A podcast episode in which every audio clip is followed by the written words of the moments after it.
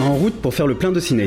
Les 16 et 17 juillet, le Quai des Belges se transformera en drive-in à l'occasion du ciné-été. Au volant de votre voiture, laissez-vous transporter gratuitement par deux films au profil bien différents. Je suis mort de rire, mais je ris parce que je suis à bout de nerfs. Envoyez le film Ça arrive, ça arrive. On commence donc par la soirée du 16 juillet et la projection de la comédie familiale 10 jours sans maman de Ludovic Bernard avec le truculent Franck Dubosc. Alors?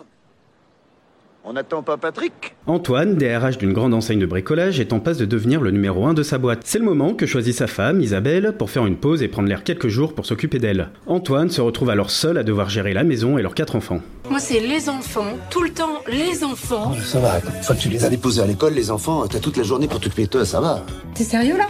Je donnerais n'importe quoi pour être à ta place. Vraiment? Vous aimez les comédies françaises? Vous adorez Franck Dubosc? Ce film est fait pour vous. Remake d'un film argentin, 10 jours sans maman est loin d'être original et aurait supporté un peu plus de subtilité, mais les gags efficaces lui font atteindre son principal objectif, faire rire le spectateur. Au top de sa forme, Franck Dubosc, qui incarne un macho ordinaire et parfois très drôle, y est pour beaucoup dans la réussite de cette entreprise.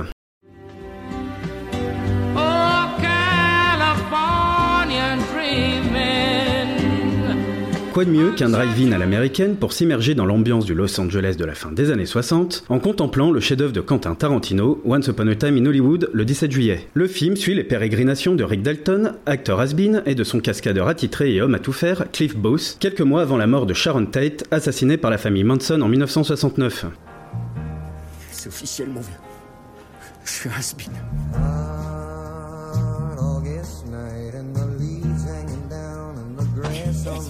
Je suis à la ramasse.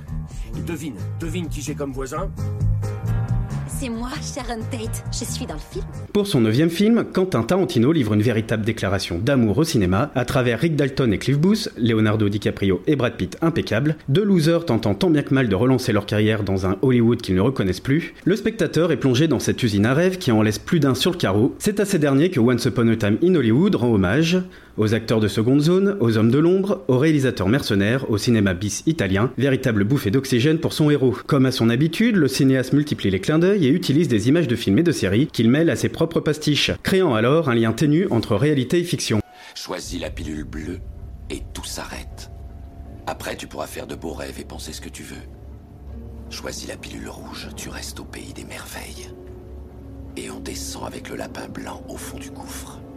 À l'instar de Django Unchained et Inglorious Bastard, Quentin Tarantino se sert de son cinéma pour corriger le réel et rattraper les tragédies du passé. L'année 1969 représente une rupture dans une Amérique marquée par la mort du Flower Power et la naissance du nouvel Hollywood, acteur majeur de la contre-culture. Si Once Upon a Time traite bien de la fin de ce monde, c'est pour mieux la rendre caduque, grâce à une séquence finale détonnante que seul le cinéaste peut nous offrir. Dans cette dernière partie, ce dernier n'hésite pas à réécrire l'histoire afin que sa vision fantasmée et nostalgique du Los Angeles de son enfance puisse survivre encore un peu plus longtemps.